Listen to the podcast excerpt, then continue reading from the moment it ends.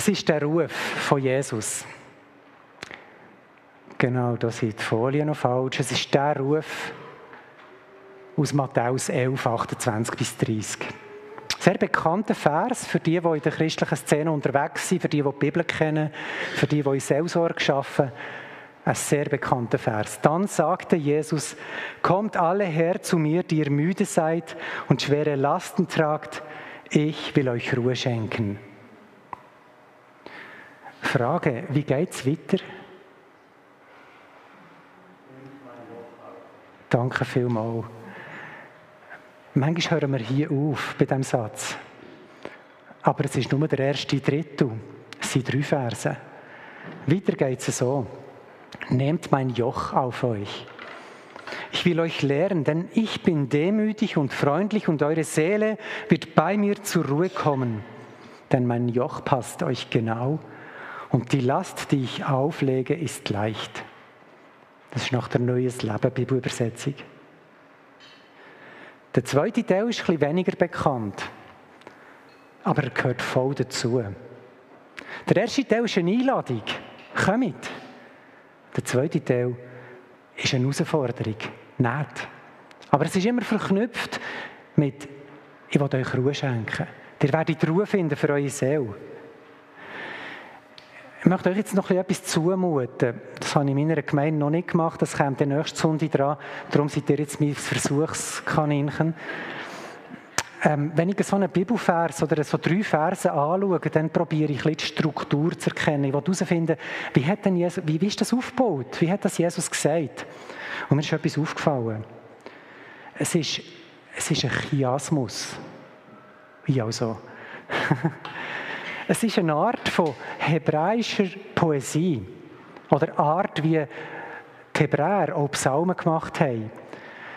Wenn wir ein Gedicht haben, dann haben wir so den Reim am Ende, oder? Es muss sich einfach das letzte Wort immer wieder aufs nächste Wort riemen. Das Hebräische, wenn man in die Psalmen schaut, ist nicht mit Endreim. Wenn schon, hat man den Anfangsbuchstaben immer wieder gleich genommen. Also alles mit A, alles mit B und so weiter. Aber das ist hier jetzt nicht der Fall. Was aber vorkommt, ist Parallelismus. Also, dass eine Aussage gemacht wird und dann kommt genau das Gleiche noch mit anderen Worten. Und dann kommt wieder eine Aussage, dann kommt wieder etwas mit anderen Worten. Manchmal ist der Parallelismus, dass einfach nochmal erklärt wird. Und manchmal nimmt man genau gerade das Gegenteil, für zu verdeutlichen, was es ist. Und so denken Hebräer.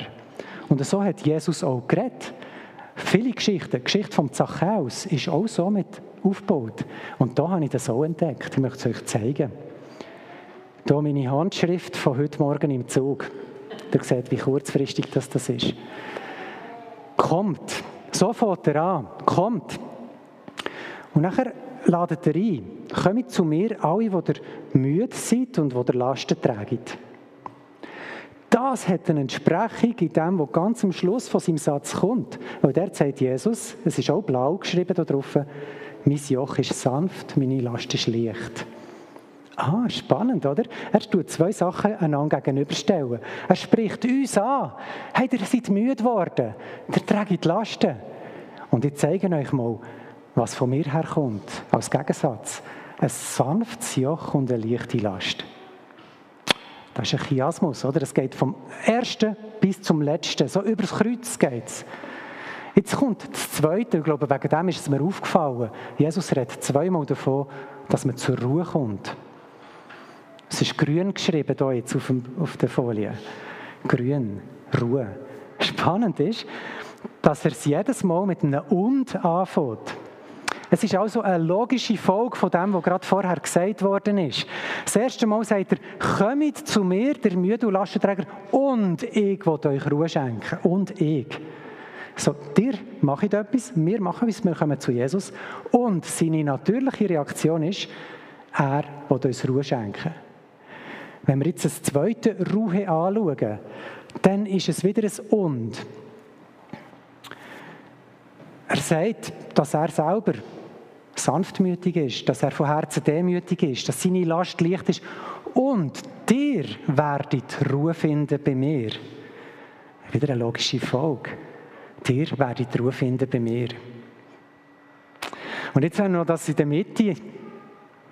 nehmt auf euch mein Joch und lehret von mir. Das ist wieder an uns gerichtet.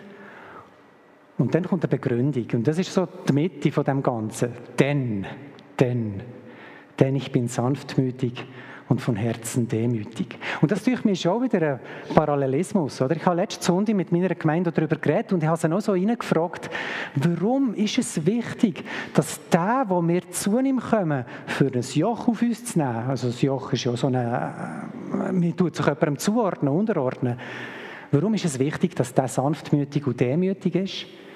Und hat spontan gerade jemand, der schon lange nicht mehr im Gottesdienst war, hat sich trauen, die Hand aufgetan und gesagt, äh, sonst, sonst ähm, ging es ja gar nicht gut dorthin. Sonst wäre ja das sehr stressig und druckvoll.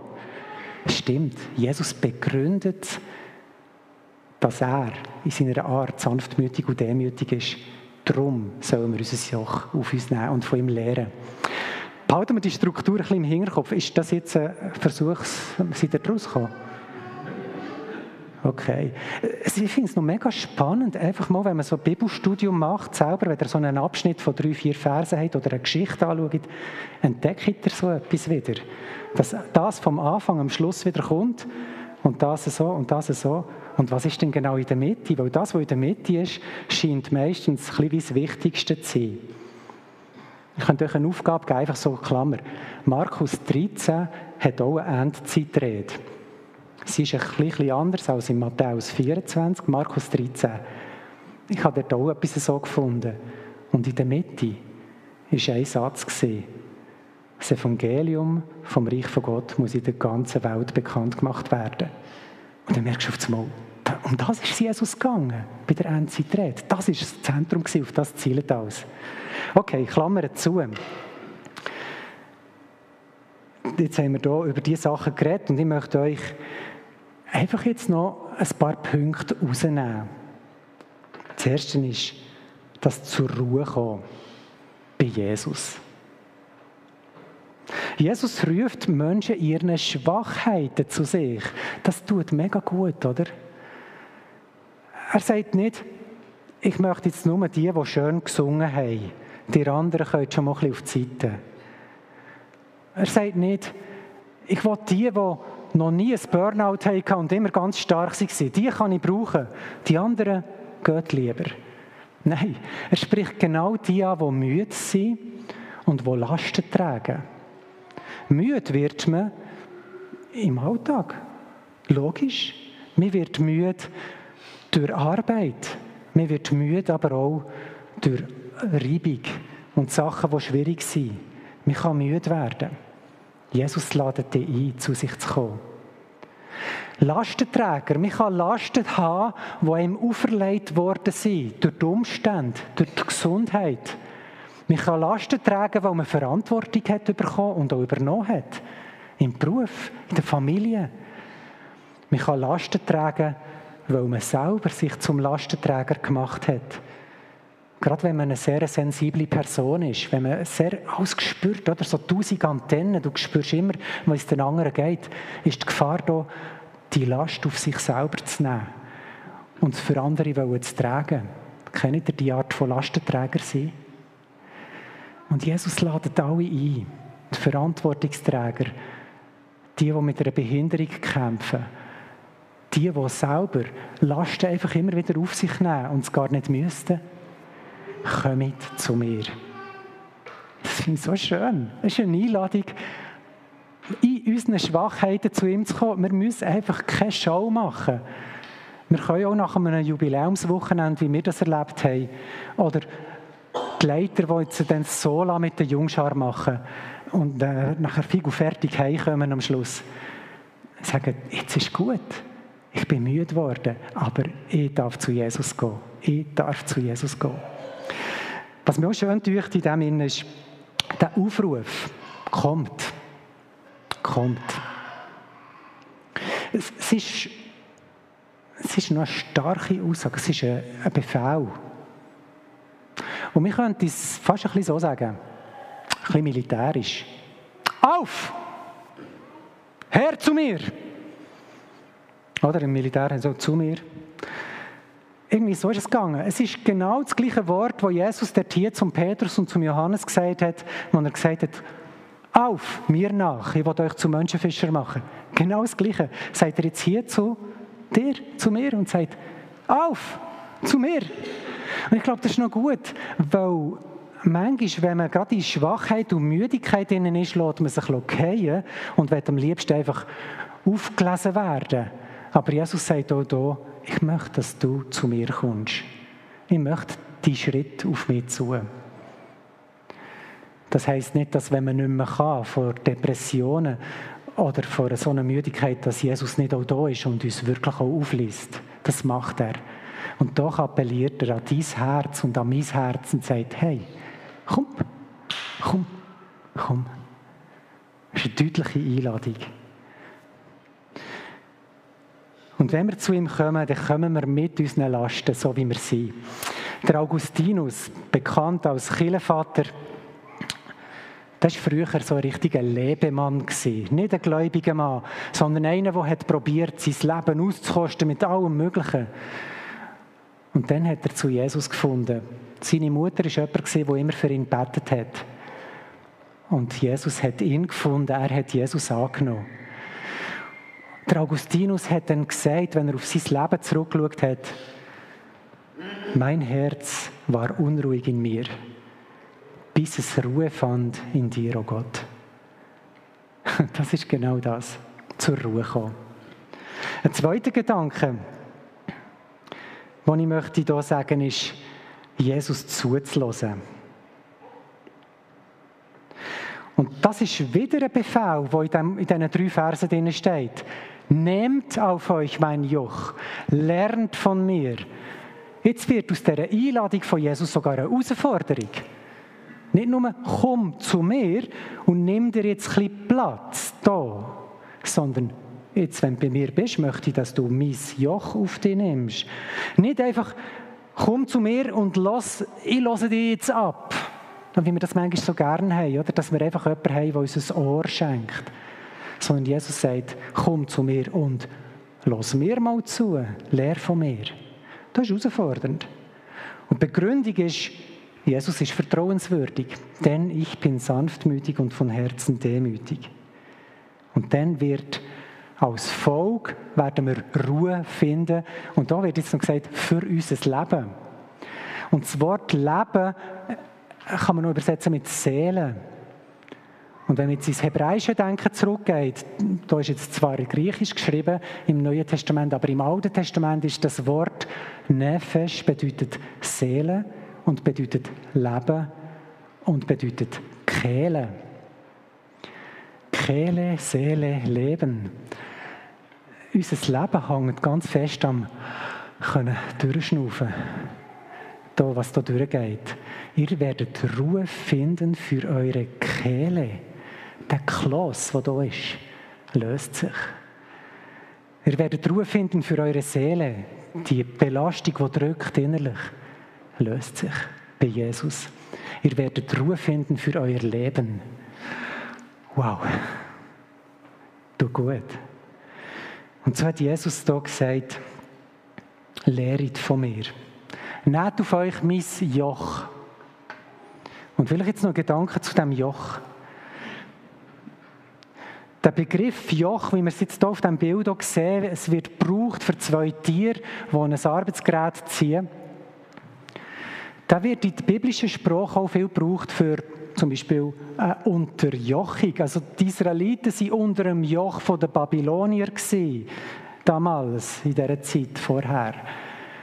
Es wird aber auch gebraucht für eine gute, weise Entscheidung, unter welche Führung dass man sich gibt.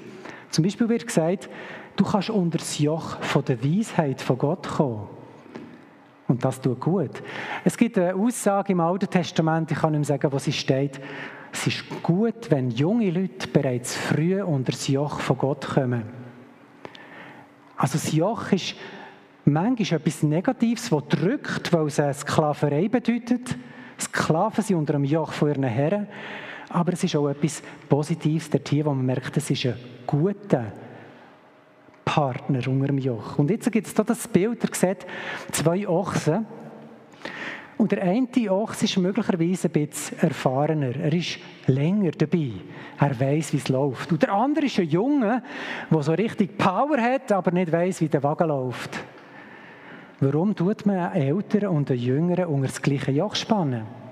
Damit der Jünger kann angeleitet werden vom Älteren. Der Ältere weiß, Moment, wir müssen den ganzen Tag hier krampfen. Gehen wir nicht zu schnell rein. Der Ältere weiss, ich muss jetzt wirklich hier gerade auslaufen und kann nicht darüber Gras fressen, weil sonst haben wir hier ein Problem.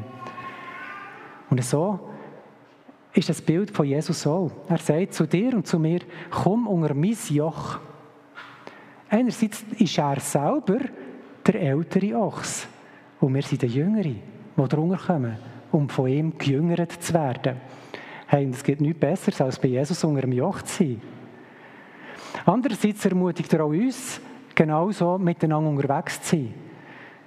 Wenn du Jesus kennst und mit ihm lebst und du hast, hast gemerkt, wie er die Glauben gestärkt hat, dann nimm jemand Jüngers unter das Joch mit dir zusammen, dass er kann lernen von dir, wie du Jesus nachfolgst, damit auch er kann Jesus ähnlich werden. Wenn Jesus also sagt, nehmt auf euch mein Joch, dann ist das irgendwo mit dabei gemeint. Es geht um Jüngerschaft. Und der letzte Gedanke ist noch das mit der leichten Last. Er sagt am Schluss noch, mein Joch ist sanft, eure Lasten machen euch müde. Meine Last ist leicht, bei euch drückt es richtig. Ihr seid Lastenträger, wenn ihr die selber nehmt. Aber was ist eine leichte Last? Ich hatte letzte Woche ein paar Gespräche in unserer Gemeinde Jemand hat mir gesagt, ja weisst, bei mir ist es so, ich will schon das Joch von Jesus tragen, aber weil ich halt immer wieder ein bisschen meine Wege gehen will, äh, reibt es so blöd. Und dann habe ich gesagt, mir es, es gibt auch noch etwas mehr. Es gibt auch noch, dass einige selber noch ein zweites Joch auf sich haben. Und stellt euch jetzt den Ochs vor, vielleicht da jetzt links der hat jetzt noch ein zweites Joch auf sich, das von ihm weggeht auf einen weiteren Ochs. Aber der weitere Ochs, der ist nicht am Zügel vom Führer hinten dran, sondern der weitere Ochs, der will seine eigenen Sachen machen. Was könnte das für ein weiteres Joch sein? Was tut uns auch noch unterjochen? Ich habe meine Gemeinde gefragt, das frage ich euch auch. Was könnten so weitere Joch sein, die uns wie wegziehen können und wo dann nachher so Reibung gibt?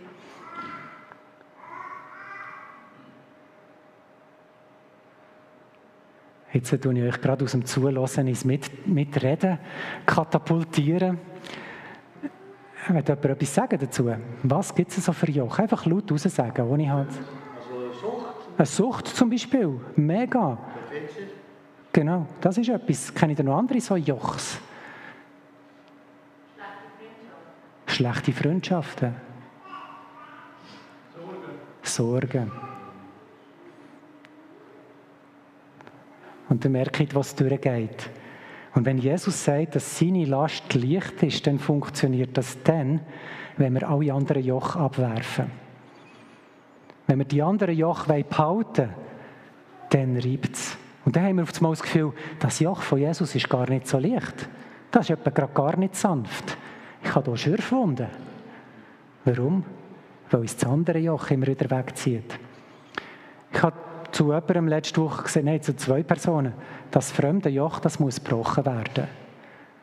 Das muss gebrochen werden. Und das ist nicht so einfach. Aber das ist das, was Jesus von uns möchte. Weil dann stimmt das, was er sagt, und dann stimmt auch das, was bereits im Alten Testament steht. Er gibt Kraft denen, die müde sind. Jesaja, Vers, Kapitel 40, Vers 28. Weißt du es denn nicht? Hast du denn nicht gehört, der Herr ist ein ewiger Gott, der Schöpfer der ganzen Erde? Er wird nicht matt oder müde. Sein Verstand ist unergründlich. Er gibt den Erschöpften neue Kraft. Er gibt den Kraftlosen reichlich Stärke. Es mag sein, dass selbst junge Leute matt und müde werden und junge Männer völlig zusammenbrechen, doch die, die auf den Herrn warten, gewinnen neue Kraft. Sie schwingen sich nach oben wie die Adler. Sie laufen schnell, ohne zu ermüden. Sie gehen und werden nicht matt. Was ist die Last, die Jesus uns auflegt? Die sanfte, leichte Last. Was ist das Joch? Vielleicht ist es das, so zu werden wie Jesus.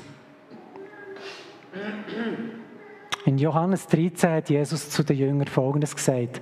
Liebe Kinder, es ist nur noch eine kurze Zeit, bis ich fortgehe und euch verlassen muss ich. Ihr werdet nach mir suchen, doch wie ich schon den Juden gesagt habe, wohin ich gehe, da könnt ihr nicht mitkommen. Also Jesus geht weg, aber jetzt bliebet ihr Jünger da. Und was? So gebe ich euch nun ein neues Gebot. Liebt einander, so wie ich euch geliebt habe, sollt auch ihr einander lieben. Und dort sind wir. Das ist das Joch von Jesus. Einander so zu lieben, wie Jesus uns geliebt hat. Das ist sein Gebot. Einer trage des anderen Last, so werdet ihr das Gesetz Christi erfüllen. Bei Jesus sein, von Jesus lehren, mit Jesus dienen. Beten, lieben, dienen. Mit dem schließe ich ab und möchte euch einfach Gottes Segen wünschen. Es ist schön, wenn wir jetzt so miteinander noch unser Abendmahl feiern. Jesus ladet uns ein, einfach bei ihm zu sein, sich stärken zu lassen von ihm, von ihm zu lernen und zu werden wie er. Gottes Segen.